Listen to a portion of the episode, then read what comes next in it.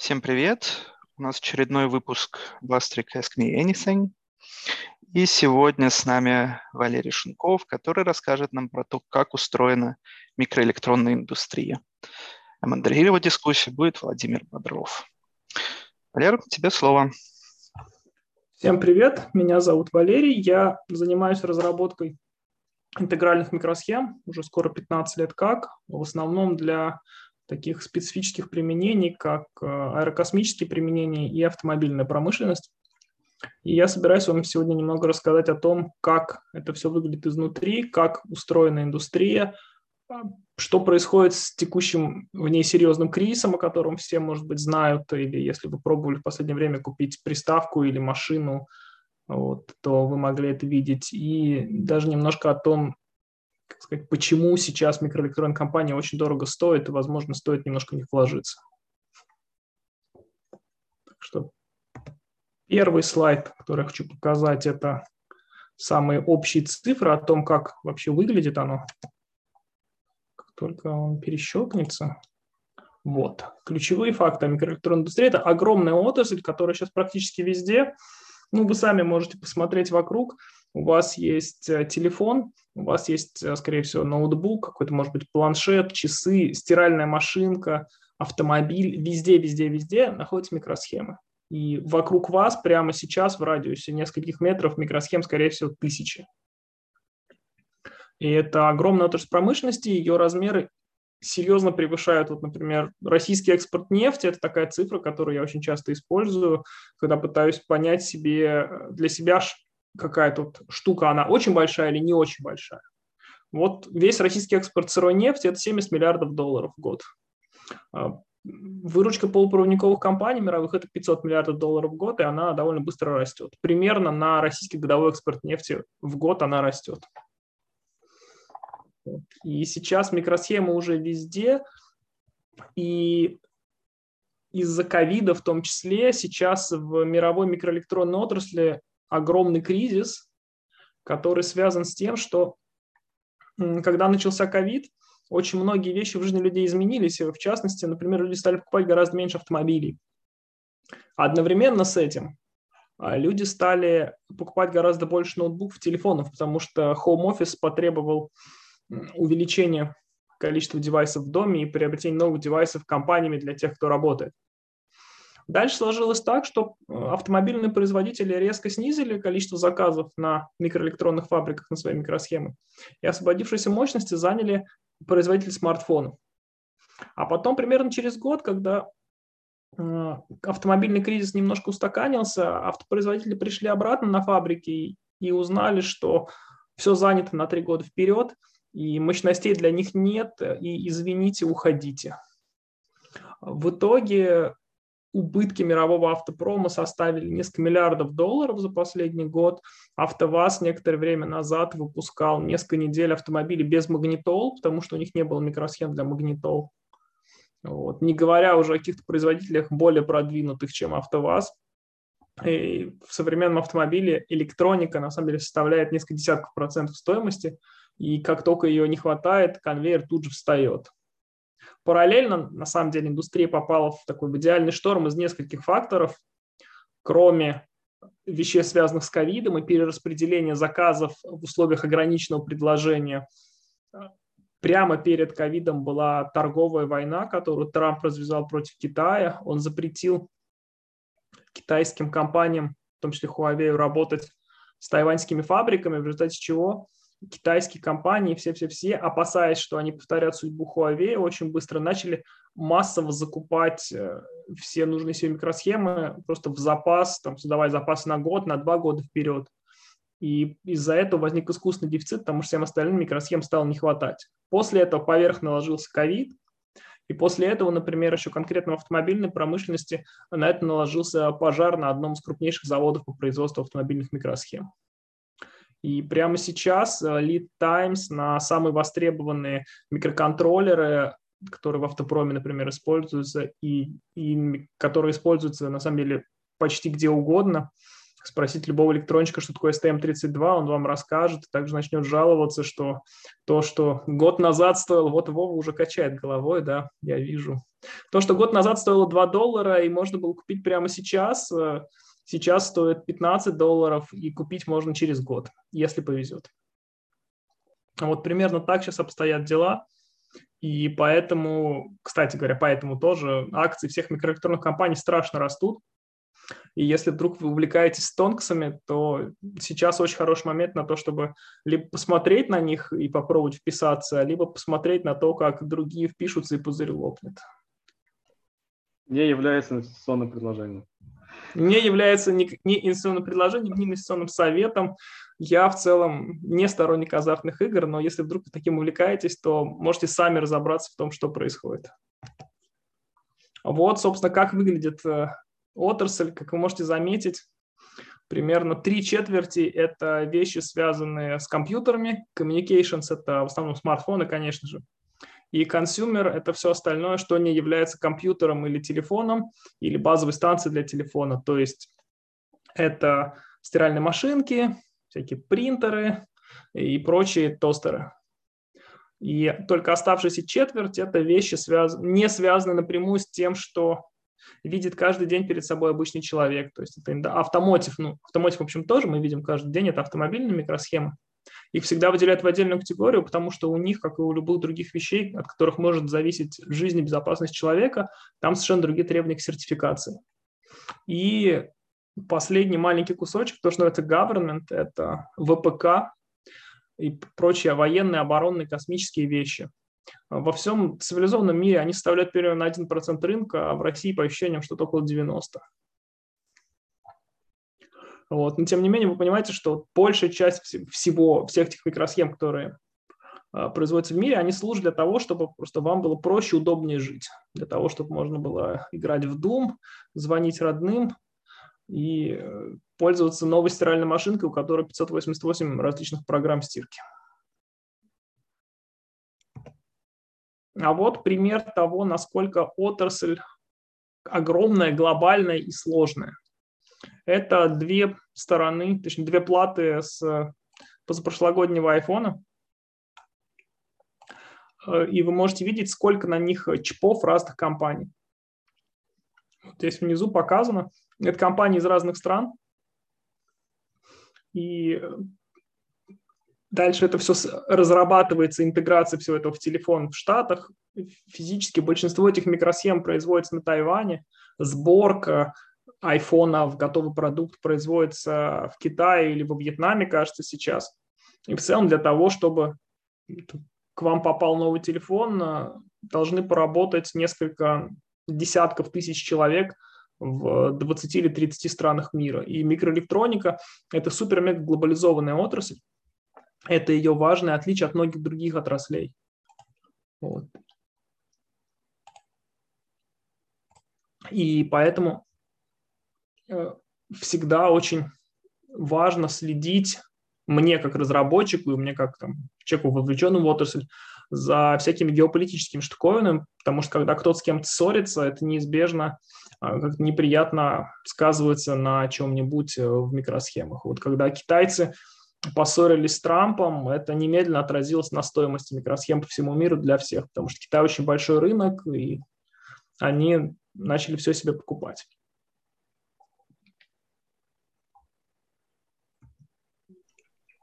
Ну, вот здесь пользуясь, сейчас пользуясь тем, что ты мне сказал сразу вопросы задавать, не отходя от кассы. Вот да. уже спрашивают, возможно, это на, на дискуссионный вопрос, но спрашивают, э, изменился ли тренд разработки э, э, всяких электронных штуковин в связи с этим дефицитом с тенденцией на переиспользование каких-то более там, предыдущего поколения микросхем от каких-то там более старых моделей. И да, и нет. Это вопрос, который я отвечу быстро, но если нужно, я потом после дискуссии разверну. Многие автопроизводители, например, массово переделывали электронные блоки управления в своих машинах с тех компонентов, которые они хотели, на те компоненты, которые доступны прямо сейчас. И вопрос тут даже не в использовании чего-то более старого, потому что более, все более старое тоже в дефиците, не переживайте. То есть сейчас э, сложно купить вообще любую микросхему, будь она там по проектным нормам 5 нанометров, 50, 500 или 3000. Все это в дефиците. И вопрос состоит как раз в том, что есть в наличии прямо сейчас, с какой фабрикой удалось договориться о том, что они там что-то вам произведут и поставят. И да, прямо сейчас по всему миру во многих компаниях, занимающихся производством приборов на основе микросхем, кипит работа по переделке э, на то, что можно достать. Это прямо такое ощущение, возможно, знакомое людям из позднего Советского Союза, когда нужно прямо доставать, искать, когда колоссальный дефицит, это все есть, разумеется. Вот. Но с другой стороны, надо понимать, что речь идет не о том, чтобы использовать что-то от предыдущей модели, а речь о том, чтобы использовать хоть что-то вообще. Вот. А теперь давайте перейдем к следующему слайду. Он тоже немножко про глобализацию. Оп. Вот. Это список крупнейших микроэлектронных компаний мира. Вот. Так, я сейчас видел в чате. А, вопрос про разборку был на самом деле, про то, чтобы разобрать старые девайсы, выпаять из них микросхемы и поставить в новые девайсы. Так, к сожалению, не работает в большинстве случаев, потому что выпаивание микросхемы – это очень дорогой процесс, и вам, у вас должна быть совершенно колоссальная стоимость ваших девайсов, которые производите конечных, чтобы выпаивание, последующее тестирование того, что оно не повреждено, впаивание, все вот это было экономически оправданно, особенно с учетом того, что впаивать микросхемы на плату в первый раз это удобно и автоматизировано, а вот выпаивать и впаивать обратно можно делать только вручную.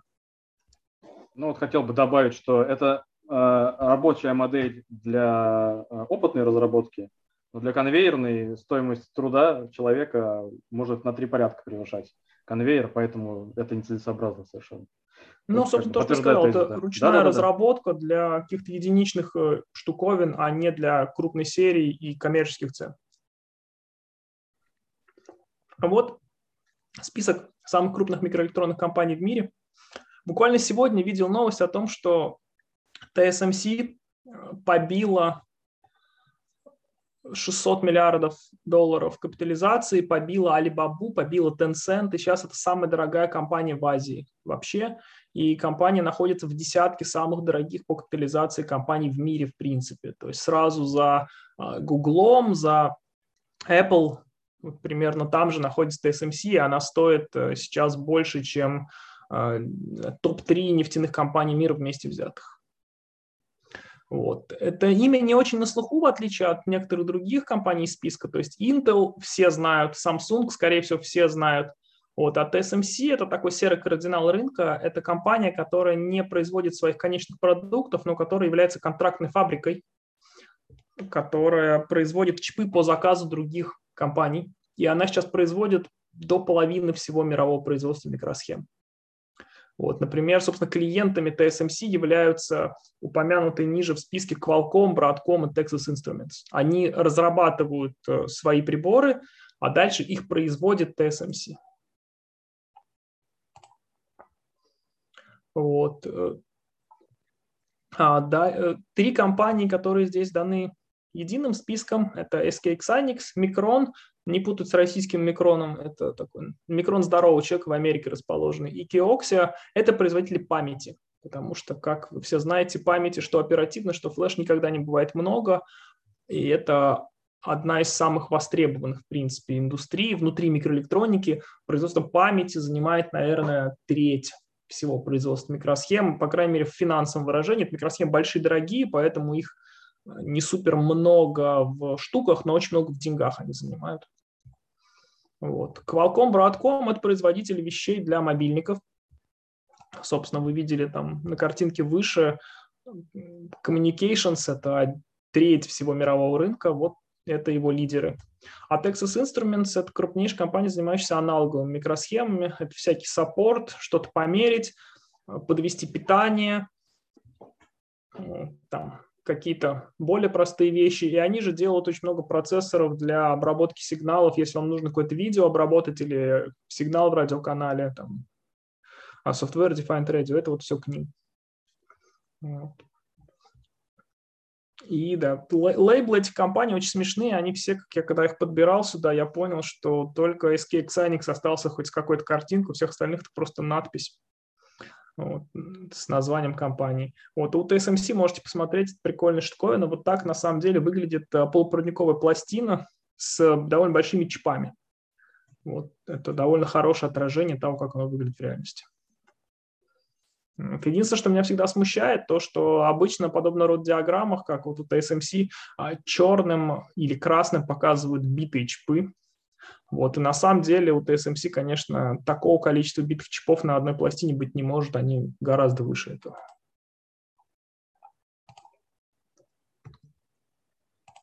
Вот.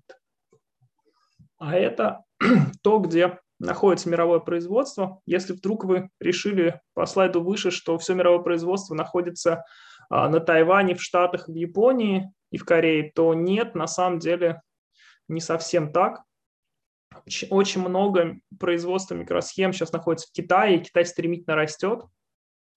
Вот. А Тайвань, Тайвань мировой лидер. И здесь показано то, что называется capacity, то есть количество микросхем в штуках точнее в пластинах это обычно мерится, которые производятся в разных частях мира, но при этом надо понимать, что вот тот кусочек, который Европа, например, он и так маленький, и при этом это в большинстве своем довольно старые и дешевые микросхемы.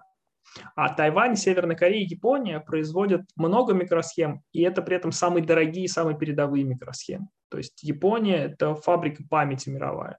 Тайвань делает вообще все, то есть все самые современные процессоры там, для телефонов все там, айфоны, процессор AMD, это все производится на Тайване, это проект нормы там 5-7 нанометров, в то время как э, там, в Китае это скорее 28, а в Европе это скорее 65 нанометров, соответственно, чем меньше проектной нормы, тем дороже чипы, тем дороже можно продать. Вот. А, то есть вы видите, что на самом деле вот в Юго-Восточной Азии, если мы выкинем сейчас эту графику Америку, и добавим Китай, то есть Тайвань, э, Южная Корея, Япония и Китай, это 75% практически мирового производства микросхем. Все находится там, и эта ситуация в недавнее время начала очень много кого напрягать, потому что китайцы стремительно растут, и самое главное, китайцы считают Тайвань частью Тайваня, потому что они разошлись между собой во время гражданской войны. Вот, из 48 или 49 года Тайвань это независимое государство, которое не особо кем-то признается дипломатически в мире. То есть все с ними работают, но по факту все считают, что Тайвань – это не настоящий Китай, а сам Тайвань считает, что Тайвань – это настоящий Китай и претендует на весь остальной Китай. Вот. В общем, там сложная геополитика. Проблема стоит в том, что Китай в последнее время активизировал какие-то потуги захватить Тайвань. А если Китай захватит Тайвань, то, соответственно, под контроль Китая может перейти все мировое производство микросхем, вот все вот эти 20% в штуках и там, типа 60% в деньгах. А может быть, э, не перейдет, потому что с тайваньцев станется, например, взорвать свои заводы, если китайцы к ним придут, и тогда а, просто мир откатится на 30 лет назад в развитии. Одним днем, я вас уверяю. И в связи с этим очень многие страны, в первую очередь США, во вторую очередь, э, Евросоюз объединенные задумались о том, что надо как-то производство переносить и локализовать. И сейчас э, правительство Соединенных Штатов выделяет какие-то сумасшедшие миллиарды, оно пытается всеми силами упросить и тайваньских, корейских производителей построить свои фабрики дополнительные на территории США. Евросоюз обещает э, тоже несколько десятков миллиардов долларов субсидий тем, кто построить передовые фабрики на территории Евросоюза, для того, чтобы можно было ни от кого не зависеть и не так бояться, что с Тайванем что-нибудь случится. Или с, Северной. Э, с Южной Кореей, потому что она рядом с Северной Кореей, в общем-то, и с Китаем тоже рядом. Там все очень нестабильно, и все остальные страны очень опасаются влияния Китая. Вот. При этом с европейским производством произошла очень смешная история, потому что, естественно, в первую очередь евросоюзные структуры пошли к крупнейшим европейским производителям микросхем, таким как Bosch, Infineon, это бывшее подразделение Siemens, и ST Micro. И все крупные европейские вендоры отказались производить современные микросхемы со словами, ну, мы не видим никакой бизнес-модели за этим, у нас есть прекрасные наши заводы, которые производят очень прибыльно для автопрома чипы по нормам 28 нанометров, 65, 45, А вот эти все ваши геополитические потуги про то, чтобы 2 нанометра построить в Европе и чтобы оно было экономически выгодно с европейскими зарплатами сотрудников, вы как-нибудь оставьте себе. И в итоге сейчас, скорее всего, деньги Евросоюза на постройку этих заводов уйдут в Intel потому что Intel пытается бороться за свое технологическое первенство всеми доступными силами. И Intel сейчас, кажется, согласился вложить 50 своих миллиардов, чтобы получить 50 миллиардов от Евросоюза и построить фабрику где-то в Германии. Вот. Валера, пока далеко не ушел, и да. Миша, вопрос может и в контексте потеряться. Почему Тайвань этого не делает? Миша, поясни, чего он не делает. Что он сейчас не взрывает фабрики? Не-не, я имею в виду, почему не переходят в Европу. Казалось бы, ну там кучу денег дают, ну хотя бы там одну что-нибудь построить. Если захватят их, тогда можно будет директорам быстренько туда перейти в Европу и оставаться. Тайвань хочет быть независимым, и Тайвань видит сейчас а, микроэлектронную промышленность как одно из своих ключевых, э, как сказать, ассетов, которые могут гарантировать то, что другие страны будут защищать Тайвань. То есть сейчас американские войска постоянно находятся на Тайване. В случае любых э, дипломатических эскапад э, от правительства Китая в э, Тайваньском проливе просто немедленно появляется пара американских авианосцев. И если Тайвань свое производство куда-то перенесет, то они потеряют как раз эту привлекательность для защиты. Они не могут защищать сами, поэтому они вынуждены полагаться на остальных. И, в принципе, тайваньские компании строят фабрики за границей, но это всегда фабрики, отстающие от того, что они строят внутри Тайваня на 2-3 поколения. Причем, более того, есть еще третья смешная часть конструкции. А, тайваньские фабрики на самом деле сотрудничают с континентальным Китаем. И у той же TSMC у нее есть фабрика в континентальном Китае. Вот, то есть они сейчас начали потихонечку строить что-то в Штатах, их уговорили за много денег. Китай их тоже уговорил за много денег, но они стараются ни при каких обстоятельствах не расставаться вот с этим своим, как сказать, защитным билетом. Валера, пока мы окончательно в геополитику не ушли, э, вопрос, возвращающий нас больше к технологиям. Возможно, у тебя будет дальше какие-то слайды специально про это. Но спрашивают, правда ли, что в мире существует только одна компания, которая э, занимается производством оборудования для тех процессов 5 нанометров? Это правда. Скажем так, оборудование для производства тех процессов 5 нанометров – это несколько десятков различных машин, потому что там много технологических операций. Но на слуху есть одна очень такая штуковина – это литография. Это, собственно, процесс нанесения на кремниевую пластину рисунка, из которого потом получатся транзисторы. Вот, и от него зависит все остальное по размерам.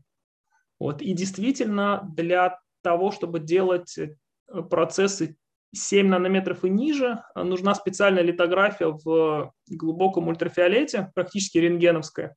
И сейчас ее делает, э, такие станки делает одна компания в мире, это голландская компания ASML. Она, в принципе, держит 90% мирового рынка литографии и для более простых норм. Вот, но для норм, которые 7 нанометров и ниже, является единственным в мире поставщиком. Но надо понимать при этом, что ее эти девайсы – это продукт многолетней международной коллаборации. И в ASML вкладывались в свое время очень сильно Intel, Samsung и прочие гранды, потому что в какой-то момент стало понятно, что ну, невозможно никому из текущих вендоров продвигаться в разработке в одиночку, и требуется очень много внешних инвестиций. И в итоге, в общем, звезды так сошлись, что все вложились в ASML, и ASML сделали де-факто единственным монопольным поставщиком такого рода. Сейчас они производят примерно 50-55 штук этих литографов в год. Ну, для современной фабрики их нужно штук 10. Соответственно, за ними стоит огромная очередь, плюс эти литографы – это такой колоссальный инструмент санкционного давления, например, потому что в Китай их не поставляют потому что правительство США не хочет, чтобы такие технологии подали в Китай. Правительство США может себе позволить через э, санкции ITAR, прочие патентные штуковины, и просто попросив по дружбе правительства Голландии, когда выяснилось, что на самом деле стандартных санкций не хватило, вот, они отказались поставлять телетограф в Китай. И, в принципе, могут отказаться поставлять куда угодно еще, если это не нравится правительству США или правительству Голландии. Валера, у меня тогда вопрос. Ну, то есть, если а, значит, какая-то заварушка в Тайване может откинуть нас на 30 лет назад, то любое вообще чрезвычайное происшествие с ASML нас вообще в каменный век может отправить? Да, может. ASML э, находится в Эйндховене, если вдруг вы хотите знать, куда конкретно не надо бросать бомбы. И более того, буквально месяц назад в Берлине на заводе ASML был пожар. Небольшой, 200 квадратных метров завода сгорело. Но, судя по всему, в этом году ASML произведет не 55 литографов, как они рассчитывали, а 45, а в связи с чем, скорее всего, сдвинутся очень сильно планы а, крупнейших вендоров по освоению новой, более крутой, более продвинутой памяти и, возможно, сдвинутся планы Intel по внедрению тех процессов 2 нанометра, которые они обещали к 2025 году. И это прям совсем не был копеечный пожар, его потушили через полчаса, вот, но просто из-за того, что это чистые комнаты, пока они смогли все привести в порядок, там прошло несколько недель, и, в общем, все плохо, да. Если там что-то серьезное произойдет на любом из этих мест, что в Тайване, что в Эйндховене, что вот в Берлине, что, может быть, у какого-то маленького поставщика, там, не знаю, Цейсом делают специальные какие-то зеркала рентгеновские, важно очень понимать, что вся вот эта конструкция, она глобальная, и она поэтому безумно хрупкая. И мы на самом деле живем вот на грани, когда мы пользуемся всеми этими продвинутыми гаджетами, мы просто ходим очень сильно по лезвию. И любая фигня может это все разрушить почище, чем ковид разрушил какой-то привычный образ жизни. Вот. Про то, что такой процесс X нанометров, я чуть попозже расскажу, буквально через 2-3 слайда я покажу, как это выглядит и что там происходит. Пока что я хотел вот донести мысль про то, насколько это все глобально, распределенно и хрупко на самом-то деле. Да, спасибо за вопросы про то, что будет, если будет пожар.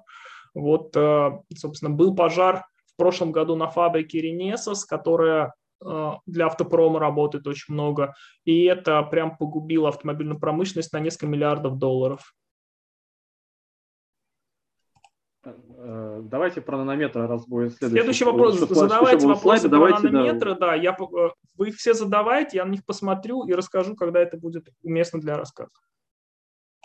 Вот. А вот тут следующая штуковина небольшая, это перевод количества э, нанометров в количество денег. График слева – это то, сколько денег получает TSMC, крупнейший в мире производитель от различных проектных норм. То есть вы видите, что востребованы не только самые-самые передовые проектные нормы, но и вещи похуже и поменьше.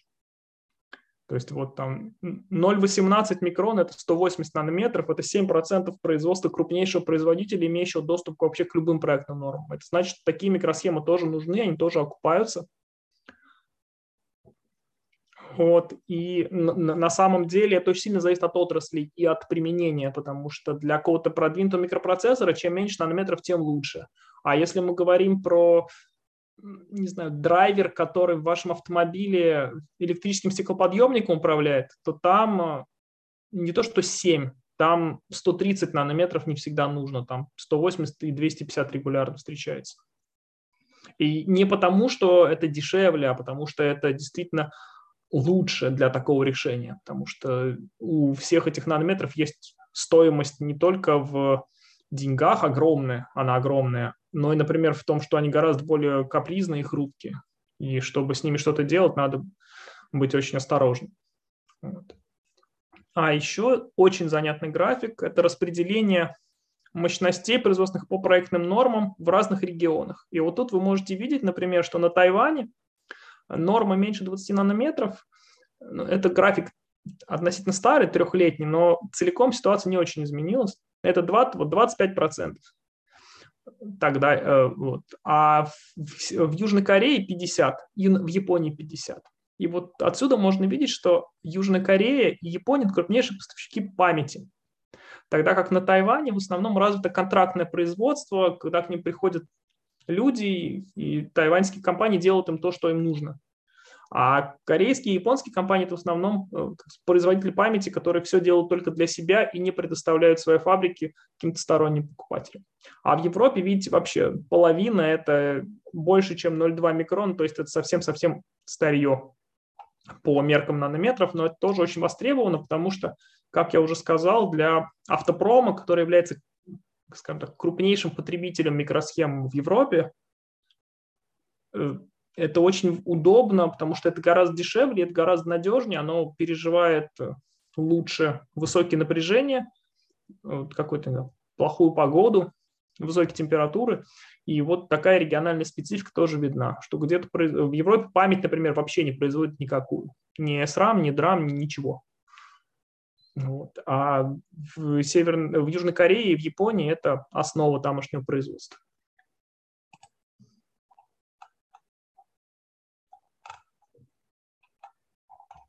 Вот. А вот, собственно, про размеры, проектные нормы и нанометры. Справа показано, как выглядит транзистор сверху. У него есть сток и сток и затвор. Затвор красным показан. Если на затвор подать напряжение, то из стока в исток может течь ток. Если на затвор не подать напряжение, то ток не может течь. Соответственно, получаем нечто вроде а, крана, как в раковине в ванной у вас. Открыли краник, вода течет. Закрыли, вода не течет. И, собственно, на этом построена вся цифровая электроника, потому что когда электроны текут, это логическая единичка, когда они текут, логический ноль. Такого масштаба штуковина. Поэтому, кстати, вся логика в микросхемах двоичная, а не троичная или десятиричная, потому что очень удобно, может просто включать, выключать этот электрический канал, в котором ток течет. Это два состояния. А для того, чтобы организовать три состояния, там нужно подумать, и транзистор для этого не очень подходит. Вот. И, собственно, вот вы видите здесь размеры, они здесь показаны в некой лямбде. Лямбда – это, собственно, цифра, которая является множителем, который домножает все остальные размеры, потому что станда- стараются стандартизовать, как оно выглядит, потому что это удобнее, э, потому что все производственное оборудование там, точно сделает то, что вам нужно. И вот эти две лямбды – это длина канала, длина затвора транзистора, вот они называли проектными нормами. То есть если мы говорим про проектную норму 180 нанометров, то 180 нанометров, это вот на этой картиночке, это 2 лямбды, это длина затвора транзистора. Соответственно, чем меньше наши проектные нормы, тем меньше места занимает один транзистор на пластине. И тем больше транзисторов помещается на пластину. И в свое время в Intel э, Мур сформулировал свой закон Мура, который говорил о том, что полупроводниковая отрасль развивается так, что каждые полтора года количество транзисторов, которые помещаются на одну пластину, увеличивается в два раза. Вот это увеличивалось за счет того, что вот эта лямбда, характерный размер, становился все меньше, меньше и меньше. А на рисунке слева показано, как выглядит микросхема в разрезе. Вот транзисторы там внизу очень маленькие. Там, где подписано поле Гейтс, вот этот гейт, это вот то, что красным показано на рисунке справа. Вот, и поверх них многослойный такой пирог из большого-большого количества металлизации, чтобы а, можно было все транзисторы между собой удобно соединять. В совсем старых микросхемах, там, знаю, в 60-х, 70-х, когда еще не умели делать несколько слоев металлизации, приходилось все делать в одном или в двух, и там приходилось э, довольно большую часть площади чипа не использовать под транзисторы, потому что просто вся металлизация над транзисторами не умещалось. А сейчас э, в современных чипах уже научились делать там 20-25 слоев металла поверх транзисторов, и поэтому вся площадь кристалла транзисторами равномерно покрыта, а дальше над ними уже соединение сколько хочешь. Вот. Дальше в чатике я вижу вопрос, меньше ли у памяти техпроцесс, чем для центрального процессора. Нет, не меньший. На самом деле чуть-чуть больший, ну, то есть мы говорим сейчас про разницу между 7 нанометров и 10 нанометров, но в целом это как раз два применения, в которых чем меньше нанометров, тем лучше, потому что память, ну, вы понимаете, чем больше вы ячеек памяти уместите на кристалл, тем лучше будет для вас. Вот, и тем это будет более экономически выгодно. Поэтому как раз вот это два основных применения, в которых проектные нормы безумно важны, в которых имеет смысл за ними гнаться и уменьшать, э, уменьшать, уменьшать и уменьшать. То есть на самом деле сейчас уже дошло до того в памяти конкретно, что в флеше научились в силу его специфической структуры, во флеш-памяти научились делать транзисторы не в одну плоскую линию, как вот здесь вот показано, как это делать в обычной логике, а располагать транзисторы вертикально, вертикальными стеками. Вот. И таким образом сейчас уже, по-моему, про 128 транзисторов вертикальный стек идет речь. Соответственно, на, на обычном чипе памяти помещается в 128 раз больше транзисторов, чем должно было бы быть, если бы это были обычные транзисторы. Но это касается только памяти NAND Flash, которая круглоблочная, которая, собственно, в SSD-дисках. Вот. Потому что там они начали упираться в некую физику, она уже плохо скейлится, потому что в основе памяти э, Flash стоят физический эффект туннелирования, и ее нельзя слишком сильно уменьшать. Вот, и по факту э, не очень сильно скейлится а ниже кажется, 40 нанометров, там дальше уже приходится вокруг этих 40 нанометров какие-то трехмерные структуры выстраивать. По поводу того, как это в логике выглядит, я сейчас покажу, потому что вот эта вся конструкция с лямбдами, она хорошо работала нанометров где-то до 65, а когда начали переходить дальше вниз, стало понятно, что уменьшать транзистор бесконечно нельзя, потому что, представьте себе, размер одного атома кремния – это примерно 0,1 нанометра. Вот. То есть если мы говорим про проектные нормы там, 5 нанометров, то вообще говоря, это должно было бы быть 50 атомов в длину, вот вся вот эта штуковина. Но 50 атомов в длину уже не работают, потому что там начинаются всякие хитрые э, квантовые эффекты, и, то есть, условно говоря, электрон может сам по себе пролететь из стока в исток, никак при этом не взаимодействуя с затвором. Вот, и поэтому, если вот такой транзистор уменьшить до 2 нанометров, он просто не заработает. А вот, собственно, подтверждение того, как это выглядит. Это 90-нанометровая проектная норма, а вот это 32-нанометровая проектная норма. И, собственно, длина канала в них, эффективная длина канала между вот этими двумя а, вот эти фиолетовые области, которые здесь показаны на рисунке, это, собственно, края стока и стока. Вот между ними 25-24 нанометра. То есть вы видите, проектные нормы формально в три раза уменьшились но по факту ключевой размер, который определяет все быстродействие, всю функциональность, он никак не поменялся. Вот, потому что когда мы начинаем сжимать транзистор до меньших размеров, там уже начинаются просто эффекты, которые а, начинают превалировать над нормальным функциональным поведением, и эти эффекты в большей степени управляют током через транзистор, чем затвор, который должен управлять.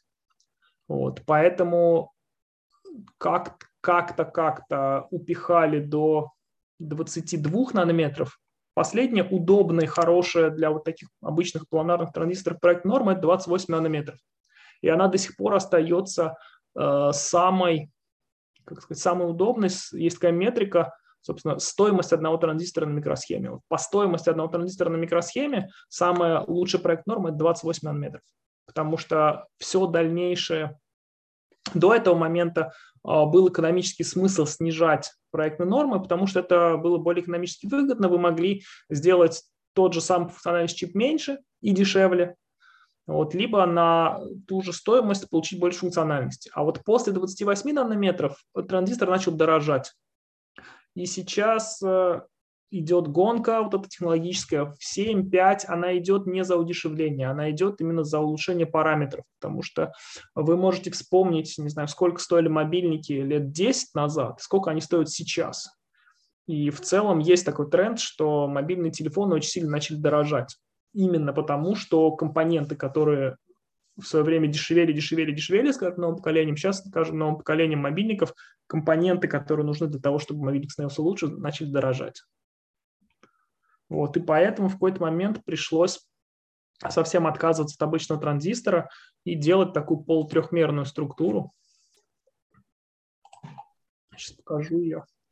А далеко вот. не ушли, Валера, извини, что да. а, когда ты говорил про то, что а, перешли к многослойным структурам в микроэлектронике, а, как это повлияло на, а, в общем, на закачиваемую мощность в, эту, в этот э, конкретную микросхему и, соответственно, э, связана с этим проблема, как ее оттуда отбирать? Ну, в смысле, охлаждать как? Стало ли это проблемой? Это стало проблемой очень давно, еще до появления многослойных структур. Существует такая штука, называется темный кремний. Почти то же самое, что темная материя, вот. И штука стоит в том, что сейчас уже реально на микросхем можно разместить гораздо больше транзисторов, чем можно включить одновременно, потому что они греются. Вот. И в современных чипах, которые там, процессорные чипы для телефонов, например, а, доля темного кремния процентов 70.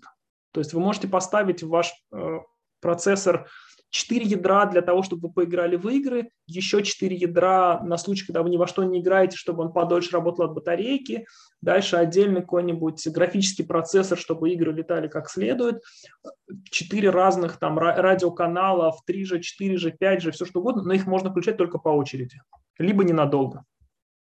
Это прям очень серьезная проблема, как с ней бороться никто не знает, как охлаждать микросхемы нормально никто не знает. Вот, и, например, был недавно, собственно, есть сейчас такой интересный стартап, Cerebras называется. Они делают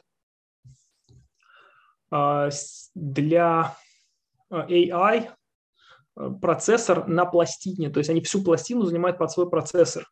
И вот одно из их самых главных ноу-хау – это даже не то, как сделать процессор размером целую пластину, а как эту штуковину охлаждать. И они не продают свои чипы, как есть, они продают только целиком в сборке вычислительный модуль с интегрированной системой жидкостного охлаждения. Потому что как этой штуке подвести питание, как ее охлаждать, это прям действительно большая проблема. И что с ней делать непонятно. И прямо сейчас действительно речь идет о темном кремне, который занимает большую часть площади. Вот. Соответственно, да, там спрашивают про тротлинг, а, а, а уменьшение рабочей частоты, да, это делается потому, что оно иначе перегревается, и потому что не, нельзя включить все одновременно надолго, оно будет греться очень сильно. Вот. Плюс к этому была еще такая проблема при нормах 28 нанометров и чуть больше, что э, транзистор плохо управлялся затвором, и довольно большая часть тока свободно текла напрямую из истока в сток, минуя затвор. И вот в нормах порядка там 22-28 нанометров у вас э, потребление неработающей микросхемы примерно все там в два раза меньше потребления микросхемы, работающей на полную мощность, потому что транзистор уже очень близко подошел к пределу своего уменьшения теоретического, и там все эти паразитные эффекты влияют, играют слишком большую роль. И поэтому, начиная с норм 16 нанометров, пришлось кардинально переделать конструкцию транзистора. То есть если до этого это была полностью плоская структура, в которой просто тек ток э, под затвором, и канал этот был условно говоря, неограниченной глубины, вот на, насколько затвор управляется, там течет. Где не управляется, там не течет, потому что там электрического поля нет. И в момент, когда оно стало течь и там, где не управляется, вот, э, начались проблемы. Поэтому сделали вот такую штуку под названием FinFET. Э, в этой конструкции, которая здесь показана на картинке, ток течет от нас дальше.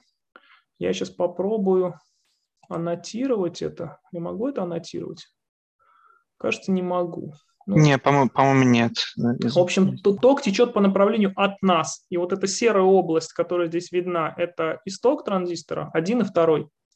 А синим показан э, затвор.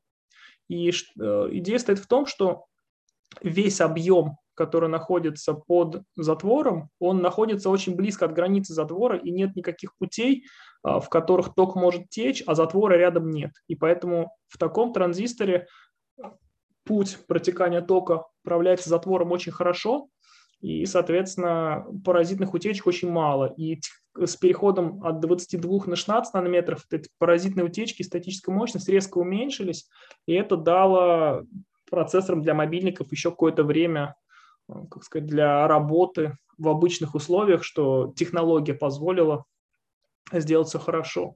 Но сейчас, когда оно уменьшилось до уже там, 5-7 нанометров, при этом надо понимать, что все еще, вот, когда мы говорим про вот этот FinFET и проект нормы 16, 5-7 нанометров, длина канала, который должен пролететь электрон, все еще 25 нанометров, 25-24. Она никуда не делась.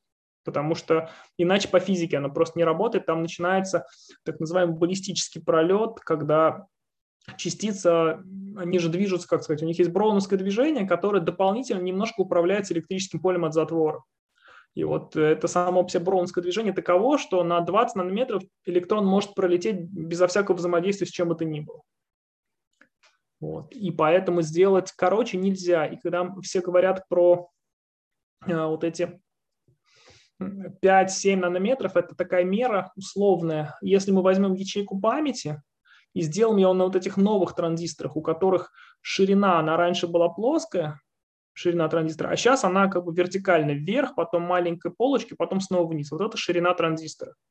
Мы ее как будто сплюснули. А вот если бы транзистор был все еще плоским, то тогда вот это было бы 28 нанометров. А так как мы уместили такое же количество транзисторов в площадь в 4 раза меньше, мы говорим, что вот это у нас проектная норма не 28 нанометров, а 14. А дальше начинаются истории вида электрический контакт к затвору в классической технологии располагается немножко сбоку и занимает какую-то площадь. А в нормах 7 нанометров этот электрический контакт разместили прямо над, собственно, активной областью. Потому что раньше это боялись сделать, оно не очень хорошо производилось, но вот на 7 нанометров приперло, и этот контакт поставили над активной областью, и это позволило сэкономить 20% площади. И это назвали переходом от проектных норм 10 нанометров на проект нормы 7 нанометров. Хотя сам транзистор, его размеры не изменились, только контакт передвинули. И вот дальше это все-таки маркетинговая игра абсолютно, не имеющая отношения ни к каким физическим размерам, но имеющая отношение к тому, сколько транзисторов помещается на единицу площади. И сейчас дальше вот здесь картинка наношит и форкшит. Это то, как оно устроено будет в ближайшие несколько лет в проектных нормах 3,2 нанометра. Возможно, даже чуть меньше получится сделать. Здесь у нас по факту получается, что транзисторы начали упаковывать э, один поверх другого. И мы взяли, словно говоря, если мы взяли один транзистор такой мы возьмем, у нас получится проектная норма 7 нанометров, а если мы возьмем их 3, один поверх другого, то площадь уменьшится примерно в 3 раза, и это будет вместо 7 нанометров получится 3. Вот. А если 10, то получится вместо 7 нанометров 1. А если 20, то 0,5. А если 50 получится упаковать один поверх другого, то получится проектная норма 0,1 нанометра, и тогда уже можно будет сказать, что у нас каждый транзистор размером как бы с один атом, вот такие мы прекрасные, при том, что по физике любой размер там, внутри этого транзистора будет все еще 20-25 нанометров. То есть сейчас то, все, что ниже 65 на самом деле уже нанометров, это цифра вот этого нанометров проектных норм, это некая маркетинговая характеристика, которая к физике уже отношения не имеет. Вот, это надо понимать, поэтому когда вы Хорошо, видите... что ты сказал, потому что такой вопрос в э, чате был э, сильно раньше, я вот его специально не задавал, хотел на слайд про технологию как раз, про техпроцесс. Так что спасибо, что ты ответил.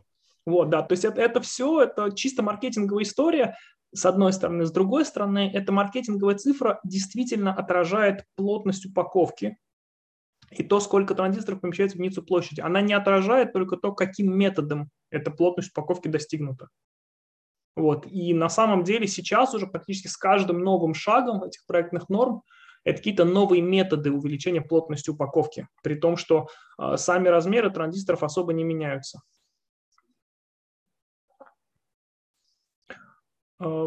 Спрашивают, при такой конструкции, при подаче напряжения не будут ли открываться все эти транзисторы? Да, все эти транзисторы будут открываться одновременно, разумеется. Это тоже издержка, с ней будут бороться отдельно. Как там сделать отдельный контакт, это уже третий вопрос. Тут первый вопрос в том, как все упаковать поплотнее, а как с ним потом работать, это уже кто-нибудь разберется.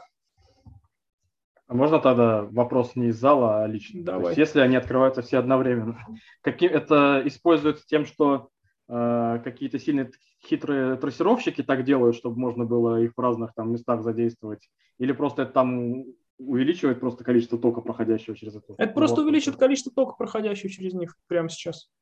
Понял. То есть каждый этих штучек проводит очень мало тока, но и занимает очень мало места. И в типичной ситуации их надо несколько для того, чтобы обеспечить нам нужный рабочий ток. Ну вот к вопросу еще по проектной нормы и к вопросу про то, насколько реально, скажем так, иметь собственный код производства в России. Это вопрос, который часто я вижу и слышу. А, вот проектные нормы, вот фабрики, которые этим проектными нормами обладают. Как вы видите, с уменьшением постоянно отпадают игроки, и на 5,7 нанометров игроков осталось всего трое. Это Samsung, TSMC и Intel.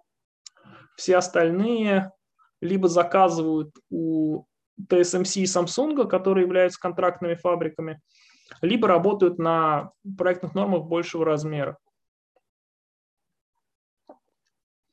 Вот. И, соответственно, вот эта табличка, она продолжится в какой-то момент на там, текущем, э, на текущей физике со всеми лайфхаками.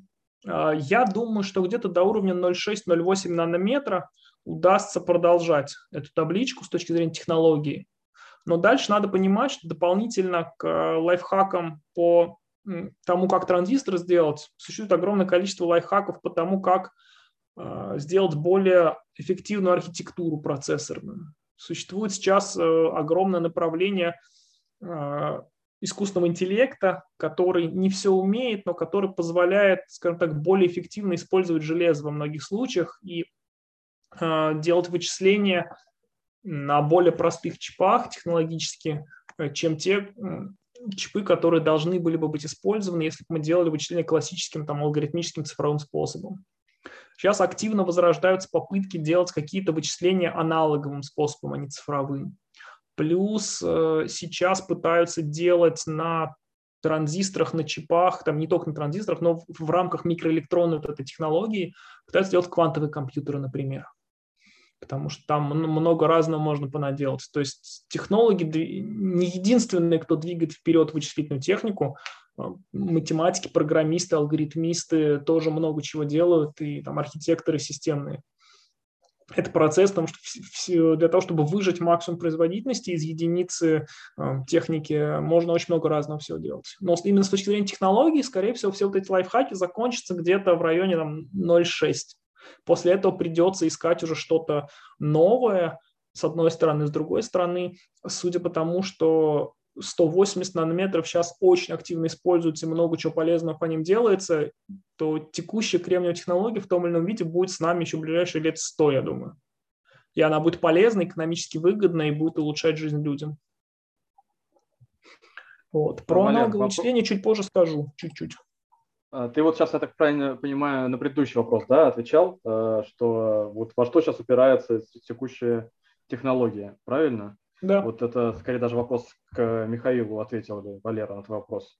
А второй, э, у меня возник по ходу твоего значит, обсуждения, мы здесь все время говорим про только про кремний. А есть ли какие-то перспективы там, э, есть есть германиевые полупроводники, да, и если там такие же сложности, то есть мы когда говорим про техпроцесс, там 5 нанометров, не знаю, 180, мы всегда говорим про кремний или это и другие полупроводники тоже затрагивают? На самом деле говорить про кремний это не совсем правильно, потому что в 5,3 нанометров там а, как минимум в N-канальных транзисторах, существует два типа транзисторов, N-канальные и P-канальные, которые, грубо говоря, одни из них тянут только вниз, вторые вверх.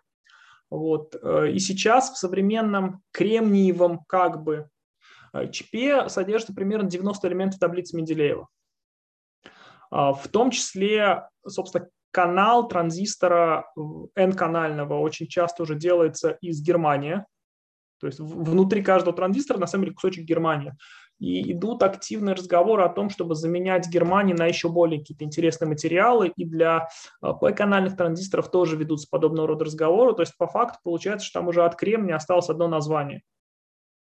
Вот, то есть если э, примитивные какие-то чипы, там 2-3 микрона проектной нормы выглядели как кусок кремния, затвор у них был из оксида кремния и металлизация алюминиевая, то сейчас мы говорим о том, что у нас канал – это Э, с, как сказать, смесь кремния с германием хитро сделана таким образом, чтобы она создавала механические напряжения, которые в одном конкретном направлении увеличивают скорость пролета электронов. Дальше подзатворный диэлектрик, который разделяет затвор и, собственно, канал, это обычно оксид гафния.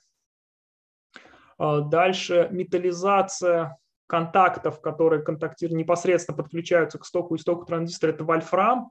А, который ограничен, э, разграничен от изолирующего диэлектрика а, хитрыми подслоями нитрида титана. Вот, сама металлизация – это э, в определенных пропорциях смеси меди с алюминием, и там много-много-много-много всякого, и в том числе, вот, собственно, внутри транзистора там уже много всякого. И, скажем так, все, что можно было взять хорошего от других материалов, уже практически все в кремниевые чипы пришло. Вот. И сейчас э, прогресс в совсем других материалах он есть, я чуть позже покажу, но он уже, в общем-то, не касается вычислительной техники. Он скорее про радио, про силовые микросхемы.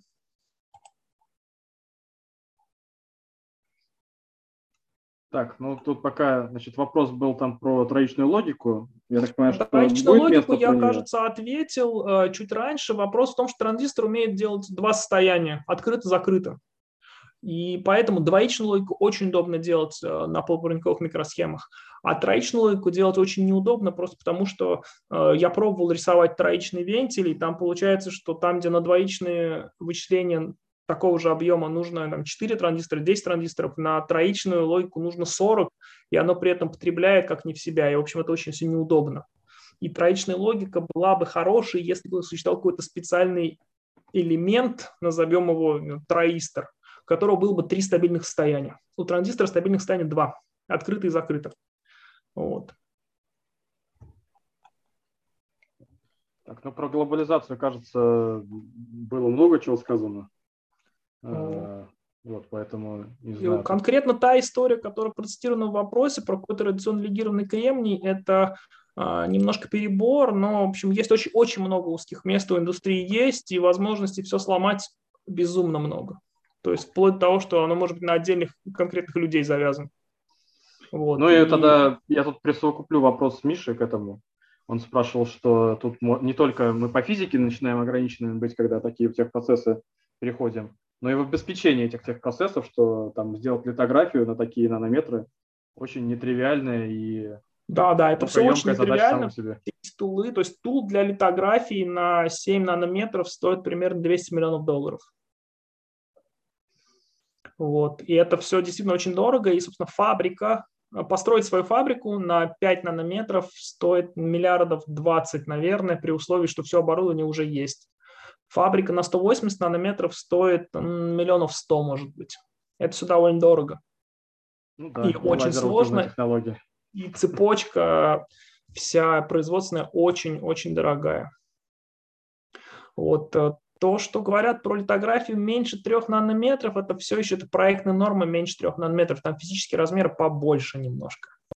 То есть мы говорим про 10-15 скорее нанометров как физическое разрешение, которое необходимо.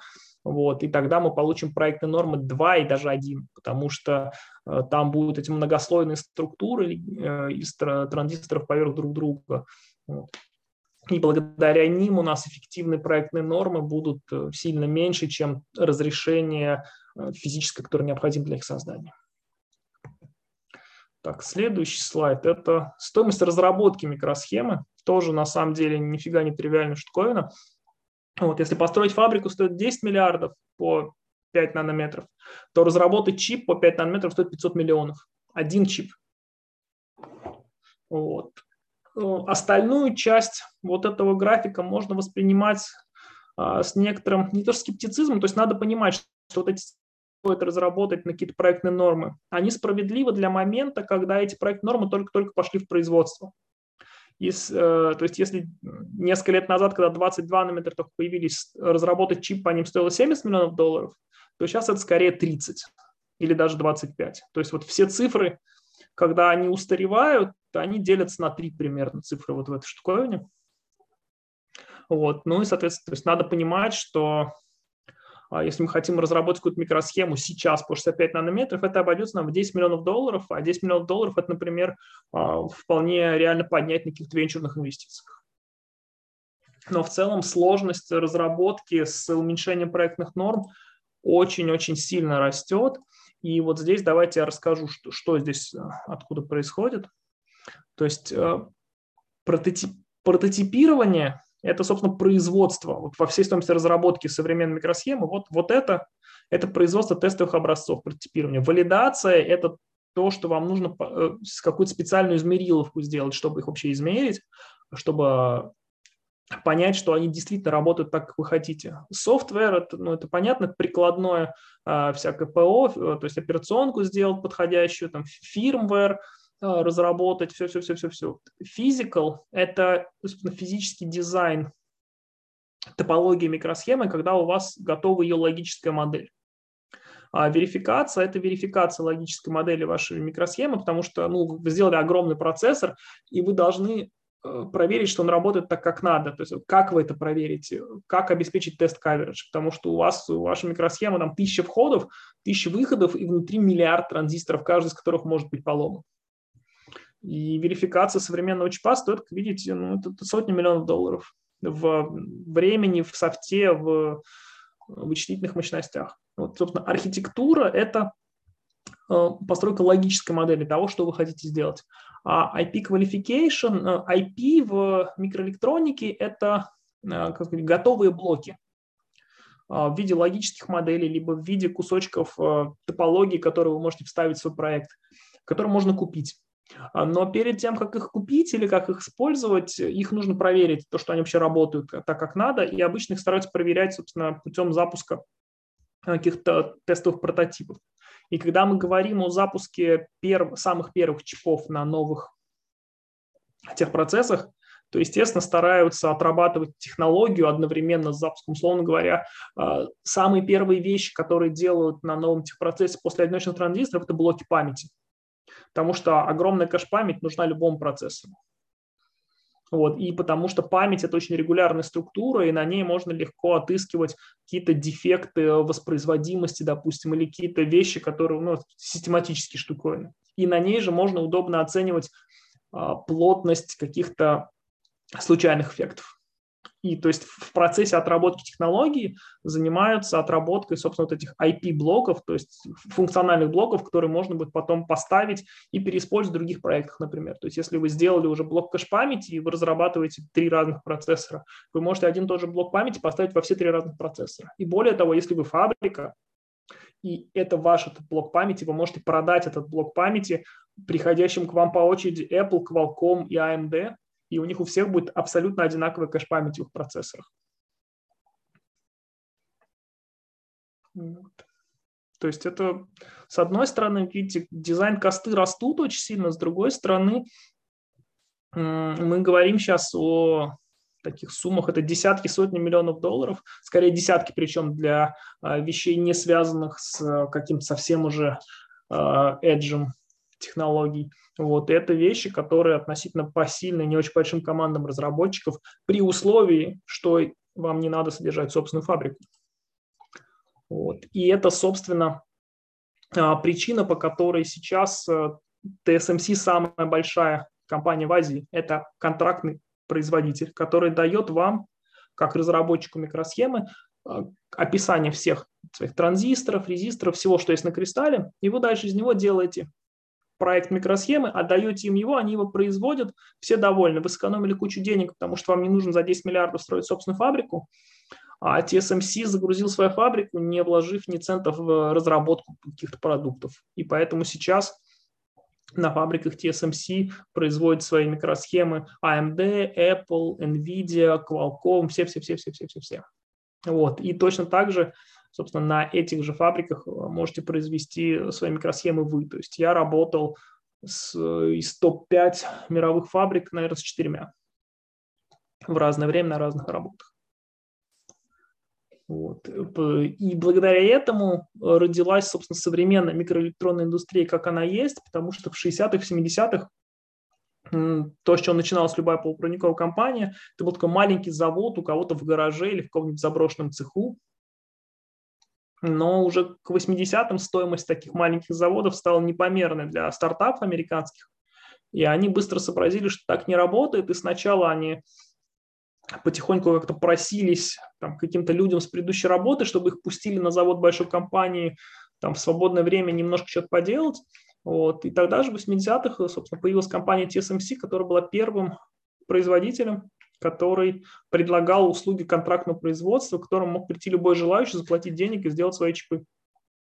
И поэтому сейчас Intel как раз остались фактически последним большим производителем, который полностью э, имеет весь цикл от разработки до физического производства микросхем. Почти все остальные этого полного цикла не имеют или, по крайней мере, скажем так, имеют его частично. То есть, например, такие компании, как Bosch, они очень много всего производят сами, то, что производится по э, более грубым проектным нормам, и они для таких процессов, которые сами себе делают, у них там много разных хитрых опций, высоковольтные транзисторы, какие-нибудь там специальные радиочастотные транзисторы, что-то такое. А все, что касается производства процессоров э, для на низких проект нормах, они тоже, несмотря на наличие каких-то собственных производств, они все это аутсорсят на крупных контрактных фабриках.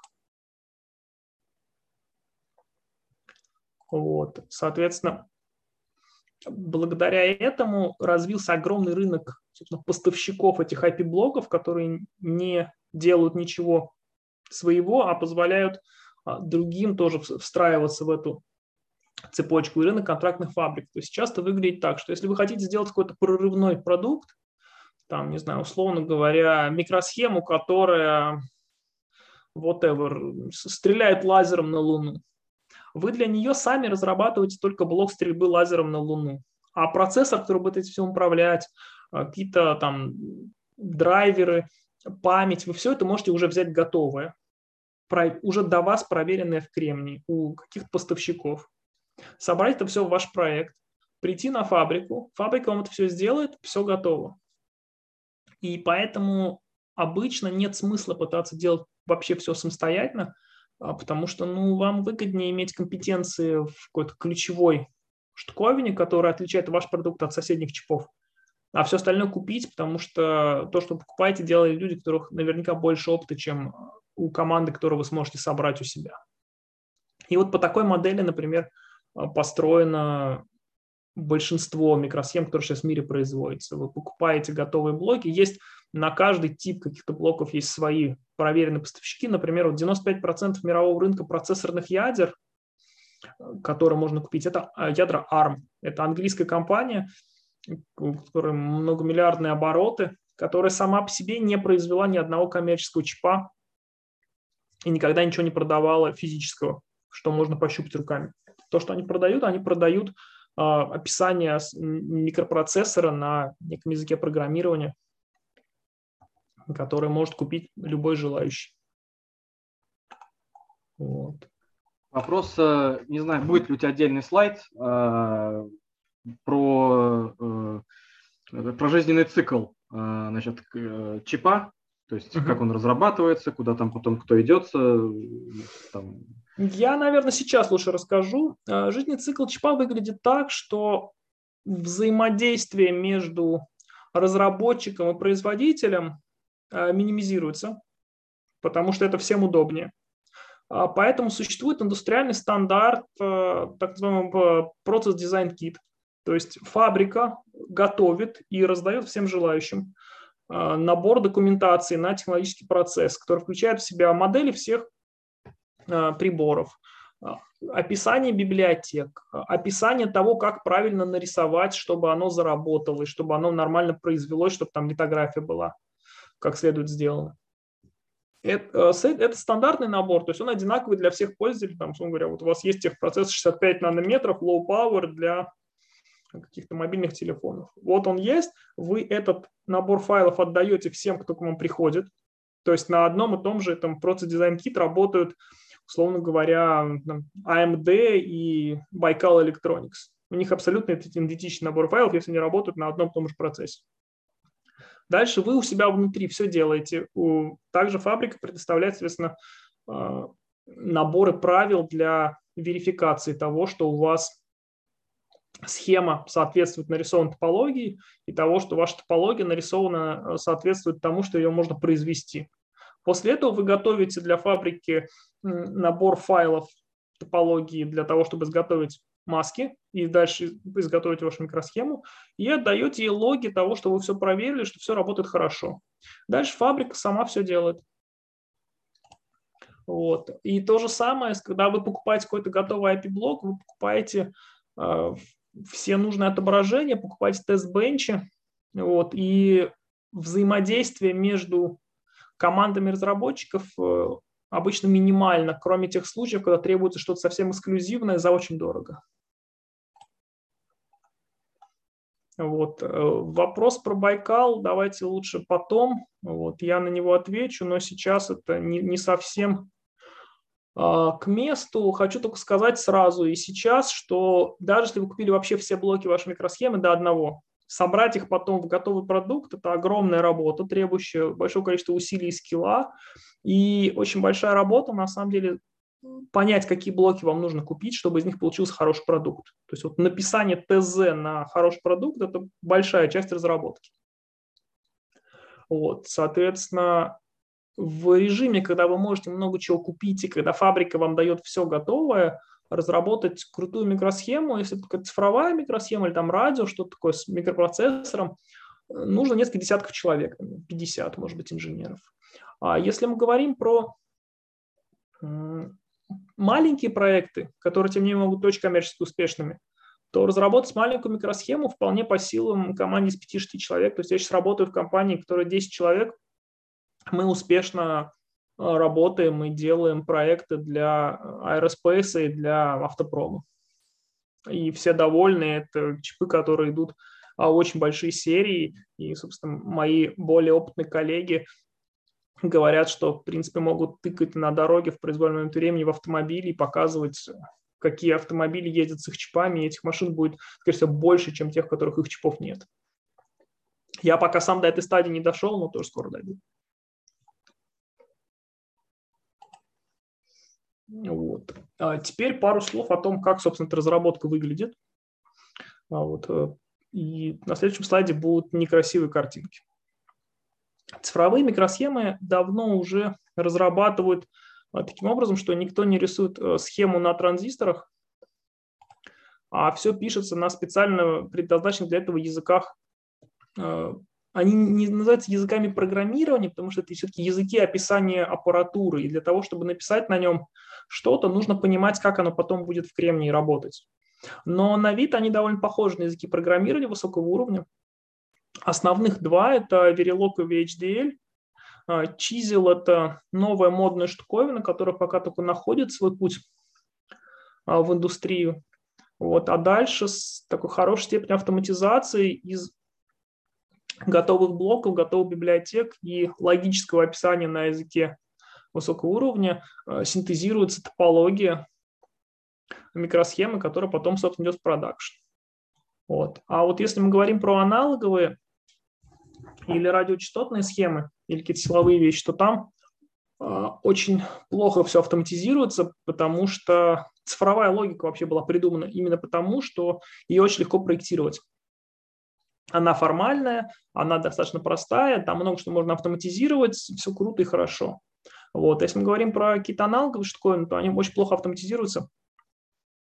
И поэтому там приходится рисовать прям схему из транзисторов руками. И потом точно так же руками рисовать топологию, потому что если синтезировать ее автоматически, э, получится очень плохие параметры, потому что при аналоговой разработке очень часто нужно, чтобы какие-то транзисторы были э, смачены друг с другом, то есть чтобы если у нас какие-то технологические вариации параметров, чтобы это, какой-то параметр транзистора изменялся одновременно в двух транзисторах. То есть нужно рисовать рядом, нужно как-то делать, чтобы они были взаимосвязаны в схеме. Это все плохо автоматизируется до сих пор. Вот, Можно от, от себя да. э, добавить вопрос? Вот там, во-первых, есть про прокады. Э, След, следующий слайд. Да, про него легко будет ответить. У меня вопрос, который тут не упомянут, но я думаю, что как раз там про аналоговые силовые и другие схемы. А что с э, микромеханикой? Будет слайд. Отлично, хорошо. Тогда пока пока попозже. Вот. А, софт выглядит примерно вот так. Внизу это то, как рисуется электрическая схема, сверху это то, как выглядит топология микросхемы целой. То есть вот вы можете видеть выводы ножек микросхемы. Вот. А справа кусочек кода 8-битного а, сумматора, как он выглядит на языке программирования Verilog. Вот. Софт выглядит довольно убого, и он действительно немного убогий, я вам так скажу. Вот. Но его сила не в интерфейсах, а в том, что он позволяет а, моделировать поведение микросхемы довольно детально. И без детального моделирования с очень сложными математическими алгоритмами решения разнообразных дифуров и умножения матриц друг на друга микросхему больше сотни транзисторов я бы вообще не рискнул делать. И, собственно, а, продвинутые все эти кады появились, когда размер микросхем где-то за тысячу транзисторов вышел, когда стало нереально считать их руками.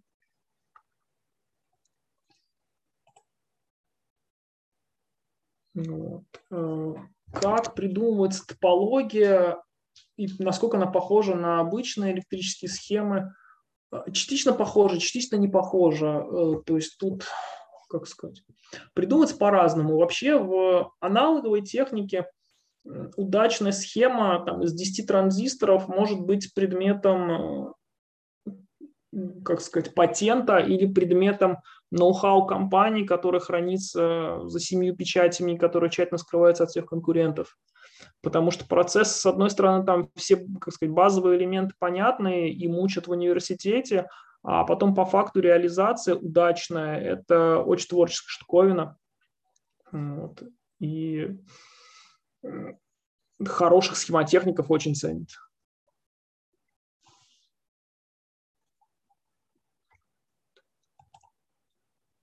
А сейчас будут как раз несколько слайдов про отдельные рынки. Э, дальше будет слайд про микромеханику.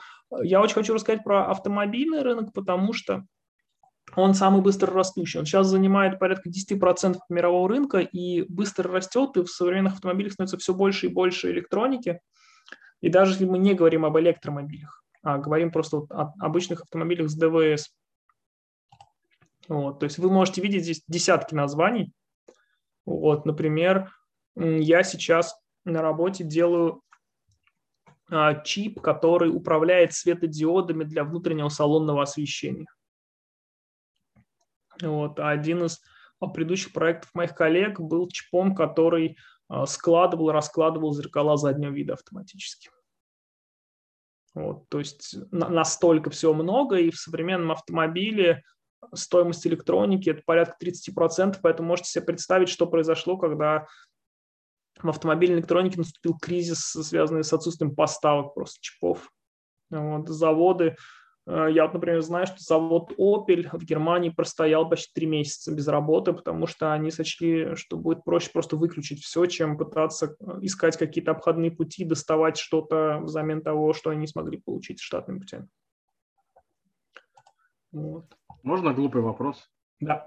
А, из, из гипотетических. Вот если представить, что современная автомобильная электроника вся э, не на специализированных чипах делается, а на каких-то там вот универсальных, там, ну, а-ля Arduino или STM, там, то есть на general purpose, то насколько, насколько увеличится потребление бортовое машины вообще, она все еще будет способна? Я думаю, что если делать, э, сделать всю электронику автомобиля на Arduino, то потребление уменьшится существенно.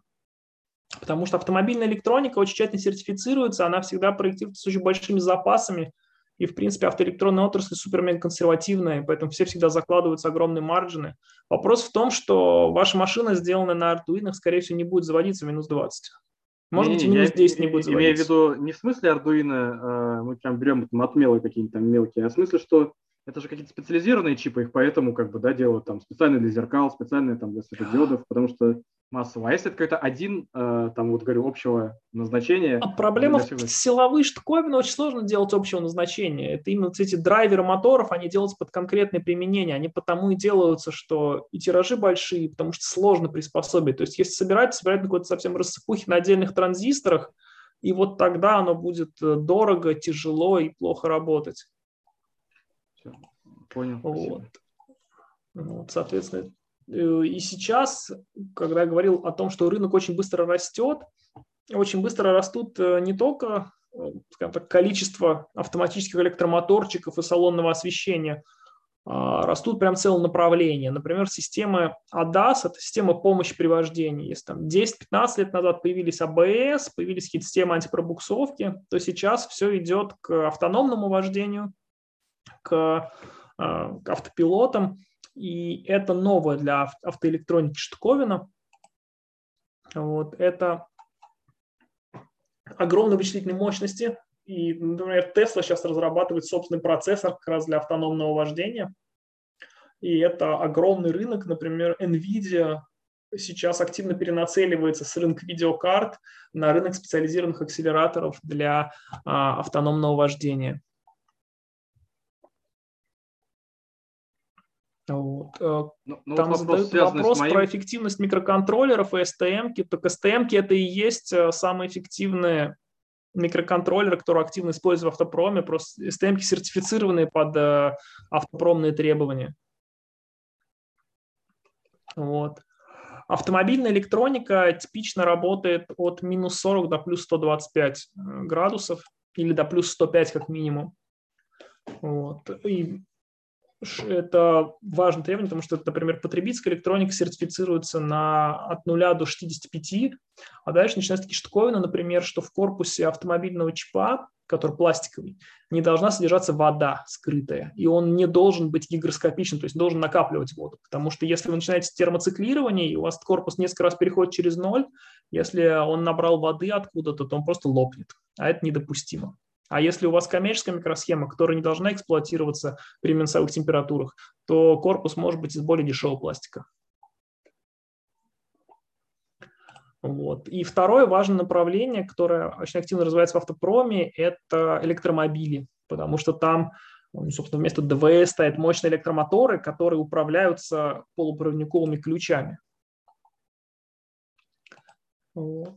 И про это у меня будет отдельный слайд, потому что электромобили – это как раз типичный пример того, где используются не кремний, а другие материалы.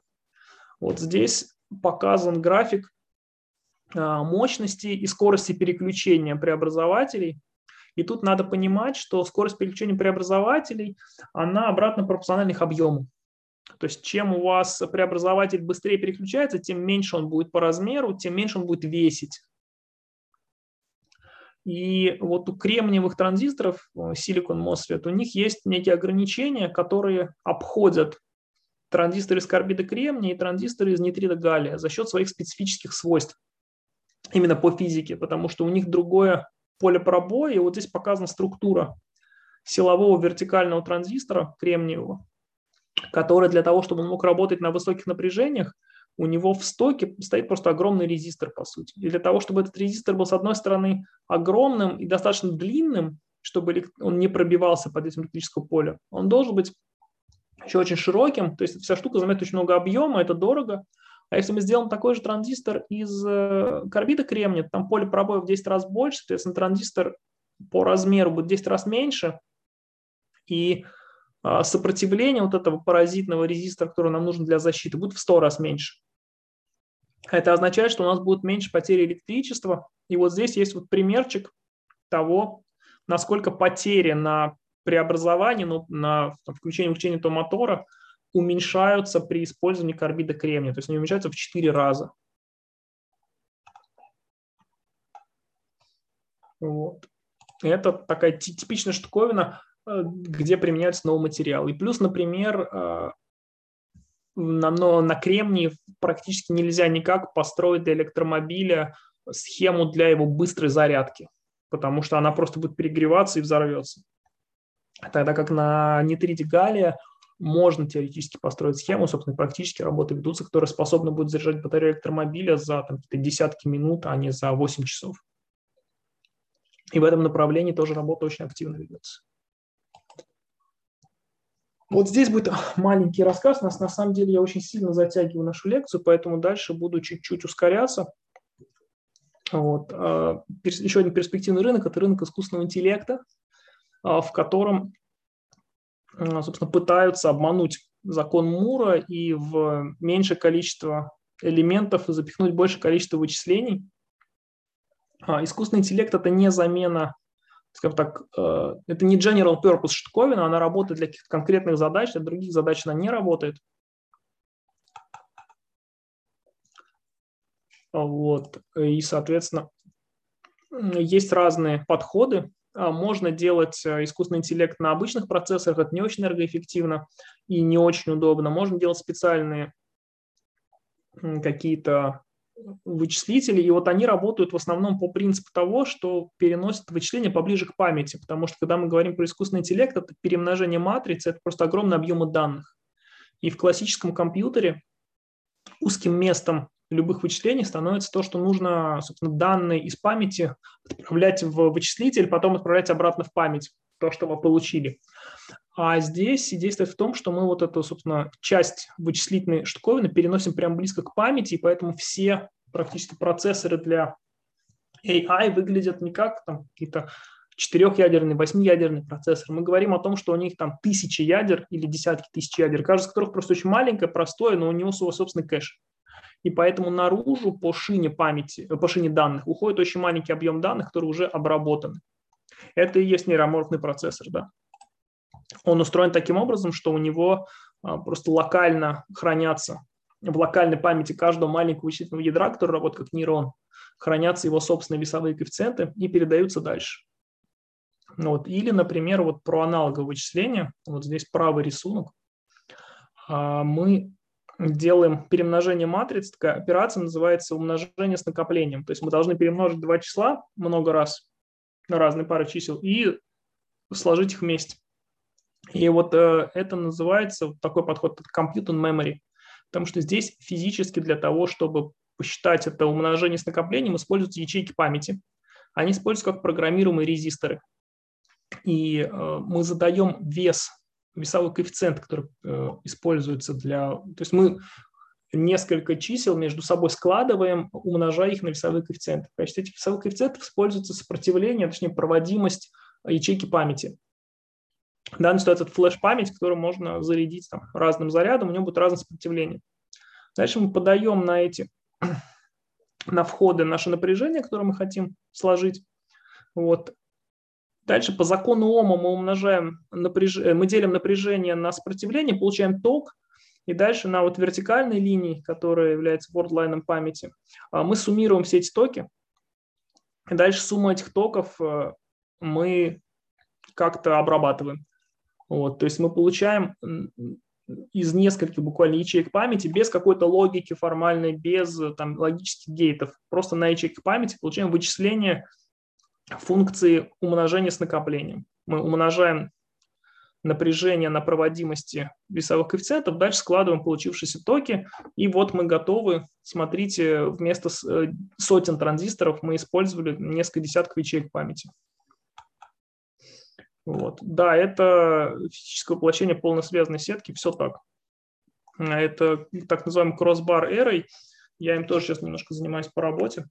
Вот. И там есть разные варианты, но вот эта штука, она по своей природе аналоговая, но при этом она использует память э, так, как она не использовалась в обычной технологии. То есть вот эти ячейки памяти, это, а, ну, собственно, практически то же самое, что в SSD современных используется.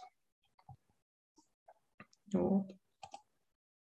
Еще один маленький нишевый рынок, очень дорогой моему сердцу, это чипы для aerospace потому что за пределами Земли, которая защищена от внешних воздействий магнитным полем и атмосферой, а, везде радиация, и эта радиация может сломать микросхему. Вот. И для того, чтобы микросхему не сломать, нужно специальным образом ее проектировать. Это то, чем я занимался и занимаюсь, собственно, всю свою сознательную профессиональную жизнь. Я специалист по защите микросхем от космической радиации.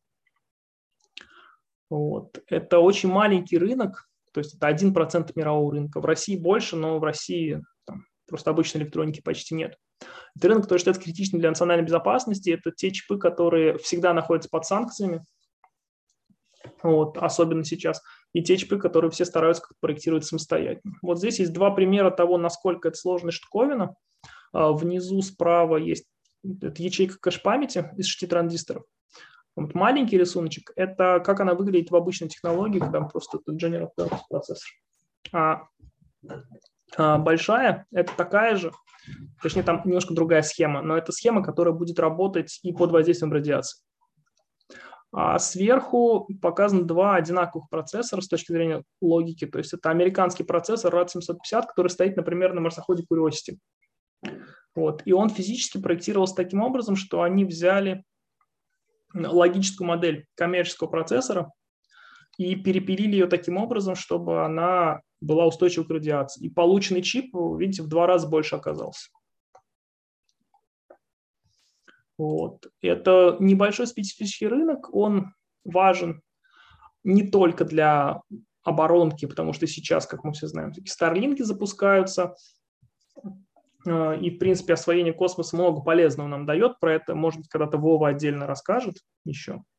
Вот. Но в целом космическая электроника – это полезная для мира вещь. Вот. И есть еще второе применение микросхем, которые стойки к радиации – это атомная промышленность и адронные коллайдеры всякого рода. И, то есть самые-самые крутые передовые радиационно стойкие микросхемы – это микросхемы для ИТЕР потому что в термоядерном реакторе совершенно запредельные требования по радиации в тех частях, которые должны много лет быть а, собственно, под воздействием термоядерной плазмы, они не обслуживаемы, потому что там уровни совершенно запредельные. Вот это маленький, но очень интересный, прикольный рынок. Механически защитить микросхему от радиации нельзя, потому что, а, во-первых, становится хуже, а, потому что частицы, которые прилетают, они, попадая в защиту, могут породить вторичные частицы, которые в итоге будут хуже. А во-вторых, есть одиночные эффекты, когда у нас попадание одного иона в ячейку памяти может эту память просто переключить из нуля в единичку, и от достаточно быстрых и сильно летящих частиц никакая механическая защита не может помочь принципиально.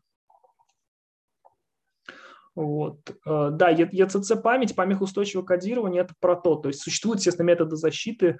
Э, вы можете видеть вот на рисунке процессора обычного коммерческого, что размер кэшей у них сильно различается по площади при том, что они одинакового размера логически, ровно потому, что в кэшах радстойкого процессора другие ячейки памяти и их больше, и, соответственно, там на, условно говоря, 32 ячейки с, инфор- с полезной информацией используется еще 5 или 6 ячеек, которые э, закодированы таким образом, чтобы если в информационных ячейках будет какая-то ошибка при чтении, э, стало понятно, что ошибка есть, и стало понятно, где эта ошибка, и она была э, декодером чтения исправлена.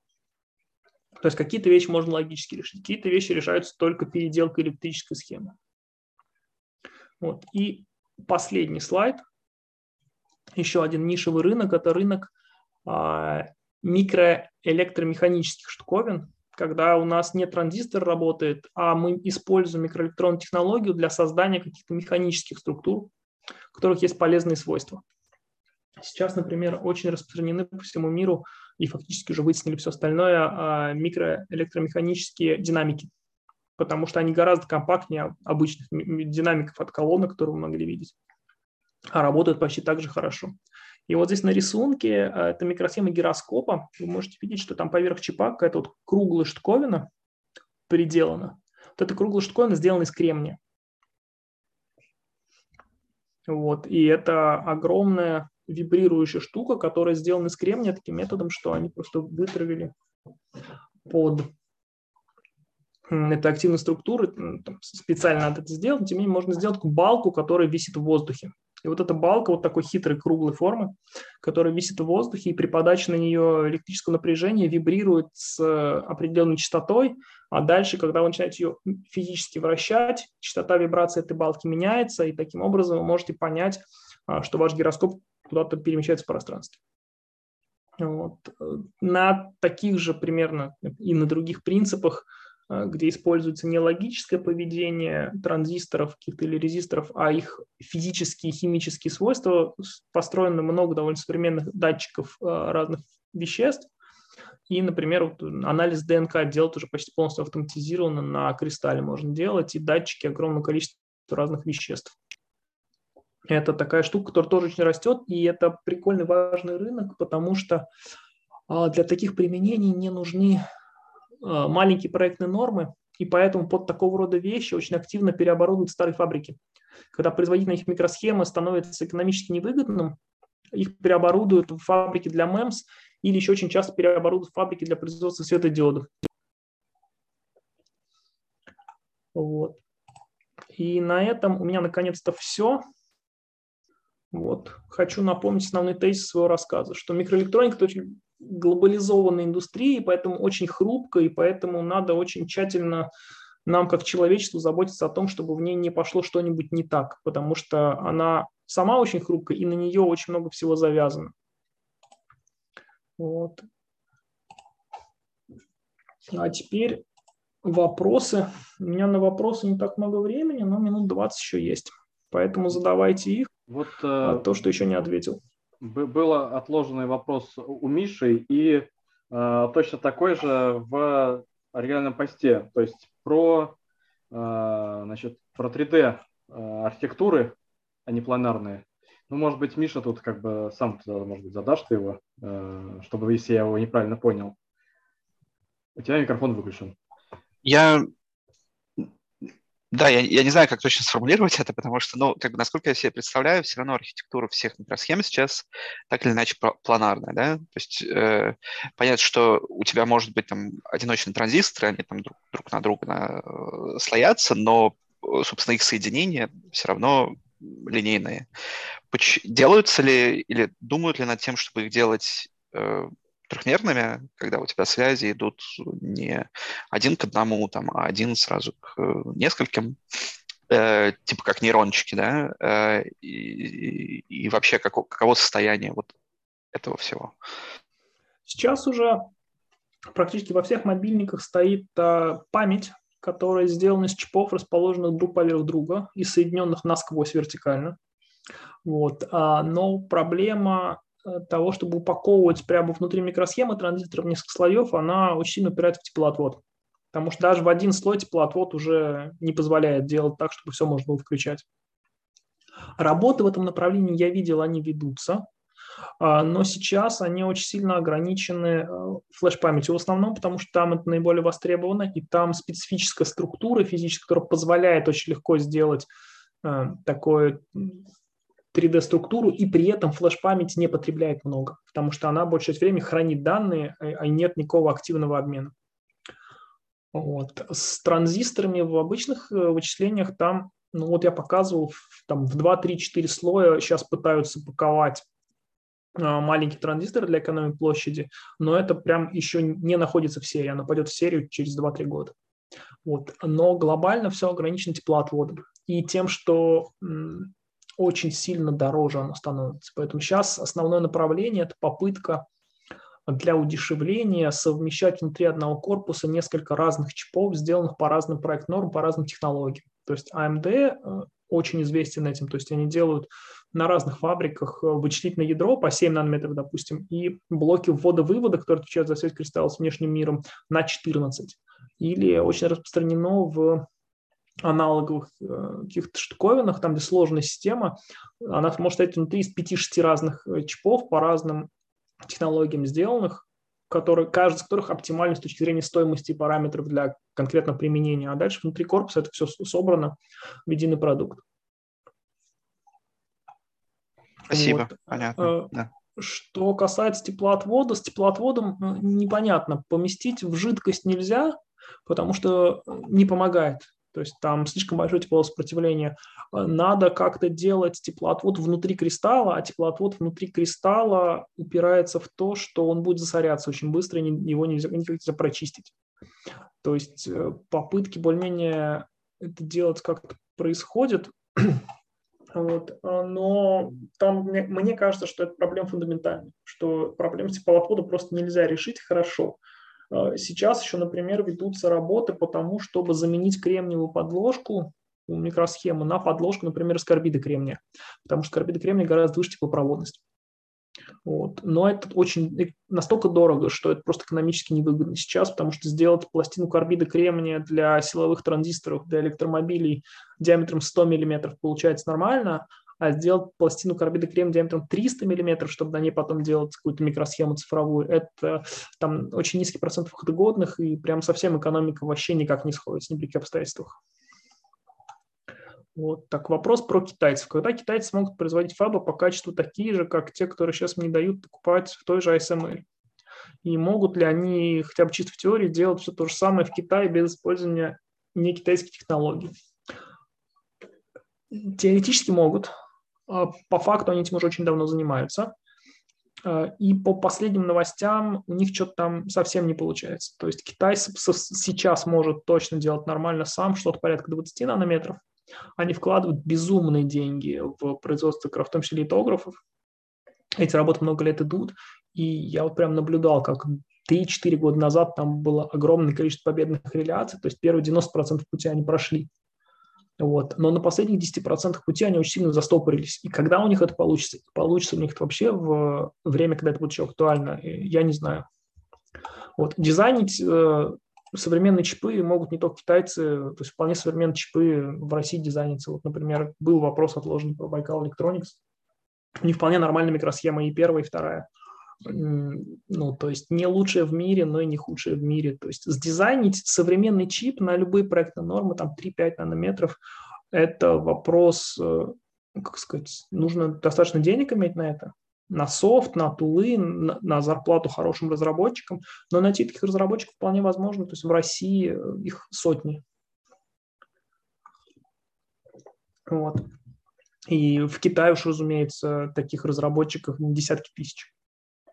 Вот, то есть спроектировать современную микросхему – это э, вообще не rocket science, если все делать хорошо. И это, это как раз штука, это важно для глобализации отрасли. Дизайнить современную микросхему можно хоть в Антарктиде.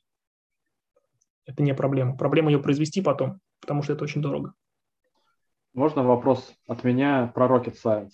Вот э, я знаю, что были несколько экспериментов, и это как некие, некое будущее развитие космонавтики коммерческой будет, а, производство в невесомости. То есть одно из приложений да, рассматривается, как э, наращивать кристаллы в условиях невесомости. А, что, собственно, это дает? То есть, что, то есть э, толще пластины получаются, чище пластины получаются. Что, что это в перспективе? То есть понятно, что это сейчас не рентабельно, но за что борются? Как, за, качество, обсуждают? А, за качество пластин, за возможность выращивать пластин большего размера. То есть прямо сейчас вот тот же карбид кремния, нитрит галлия безумно дороги, потому что пластины очень сложно вырастить а, большими, а маленькие пластины, условно говоря, стоимость любой технологической операции над пластиной никак от размера пластины не зависит. Соответственно, если мы делаем пластину 300 мм, то ее площадь э, просто в 9 раз больше, чем пластина 100 мм. Соответственно, производство такой пластине будет сильно дешевле. Вот, и поэтому потенциально производство в космосе способно дать возможность сделать э, высокого качества пластины э, большего размера, которые будут более экономически выгодны в производстве. Потому что сейчас прям очень, это очень big deal в новых материалах, которые используются для лазеров, для всякой фотоники, для силовых применений, для радио. Там, а где какая разница крем... в порядке стоимости? Вот там 100 миллиметров и 300 миллиметров вырастить пластину. Ну, то есть вот, вот сколько, ну, грубо говоря, какой нужен рывок в а, комической, космической отрасли, чтобы это стало рентабельно, туда это в орбиту пулять? Не могу ответить на твой вопрос, честно говоря. То есть как, как экономику правильно посчитать, не знаю. Но стоимость пластин э, там можно сэкономить десятки тысяч долларов на пластине, скорее всего, если мы говорим про нитрит галлия. Это прям ну, много, много денег. Это способно перевернуть экономику нитрит галлиевого производства во всем мире очень сильно и, например, сильно ускорить внедрение электромобилей по всему миру. Интересно.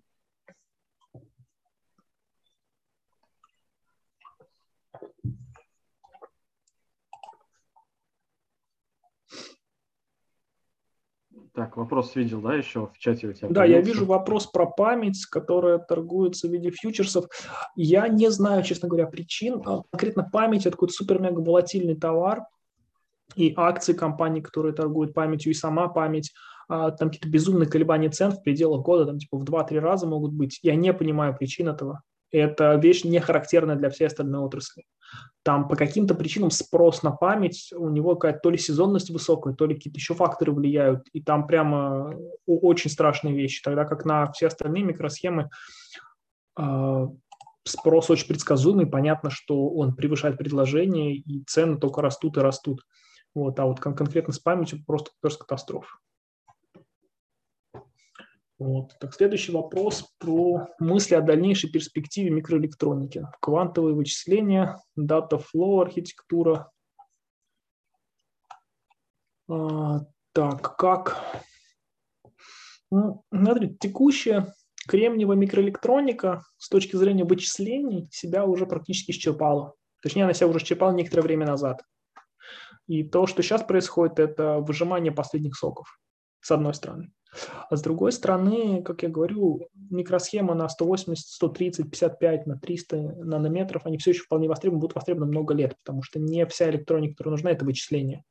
Нужно управлять лампочками, нужно складывать зеркала автомобилей, нужно светить дисплеями всякими разными. То есть именно в части вычислений текущая микроэлектроника все исчерпала, но в части полезных применений нет. Их каждый день какие-то новые применения. То есть вот появились электромобили, в которых полно микроэлектроники. Появились для этого новые материалы. А дальше появляются очень много всяких медицинских применений у э, микрофлюидики, где там как-то с жидкостями работают. Дальше сенсоры, то есть очень, как именно технология и как совокупность возможностей что-то произвести, микроэлектроники у него огромное будущее на сто лет вперед. Я уверен в этом. А вот что с точки зрения вычислений, черт его знает, мне кажется, что нет. Ну и туда же отдельный рынок здоровенный про солнечные панели, которые тоже, в общем-то, делают микроэлектронные. Там тоже борются вообще там за каждый процент КПД как, как, как не в себе. Да, да, повышение, повышение КПД, то есть вот эта история про электромобили, про солнечные панели, там повышение КПД – это очень большая тема. То есть текущие солнечные панели КПД процентов 20-30, наверное, если повезет. Вот. А можно сделать сильно больше теоретически. Надо понять, как. Предлагаю ответить на последний математический вопрос, он достаточно простой. Э, если э, проектную норму увеличить до 1 мм, какой по размеру будет центральный процессор, например? Ну, какого-нибудь там, не знаю, там. Квадратный метр, наверное. Вот. И, и можем, э, мне кажется... Нет, если мы говорим про современный процессор, то для одного миллиметра, ну давайте считать. Смотрите, у нас вот сейчас а, там 2 лямбда в нем, а, ну пусть физически это будет нанометров, да, давайте 10 нанометров для простоты. Соответственно, 10 нанометров в 1 миллиметр – это 10 тысяч раз, правильно? 100 тысяч раз. 100 а, тысяч раз, ну, размер у нас э, сейчас это, наверное, сантиметров 5. То есть 5 сантиметров умножьте на 100 тысяч. Сколько это будет? Это будет 50 тысяч сантиметров, ну, 50 километров, короче, будет. 50 километров на 50 километров он будет. Современный мейнстримовый процессор, если эти две лямбда до миллиметра растянуть. То есть, может быть, наши современные города на самом деле это чей-то микропроцессор, и мы носимся ну, по типа своим того, делам, да. ходим есть, на работу, если в факторию а кто-нибудь играл, да, то вот мы, мы, мы тот факторию будем. 50 километров на 50 километров такого размера будет ну, такой типичный процесс. Классно, спасибо. Я думаю, что мы можем сейчас остановить запись. Вот. Э, Давайте. Если там еще будут какие-то вопросы не под запись, еще спросим чуть-чуть. Спасибо тебе большое за рассказ, очень интересное, прямо классное введение состояние дел. И... Так, ты запись выключил? Нет, еще не выключил. Я скажу еще спасибо Окей. Вове за то, что он помодерировал. Вот.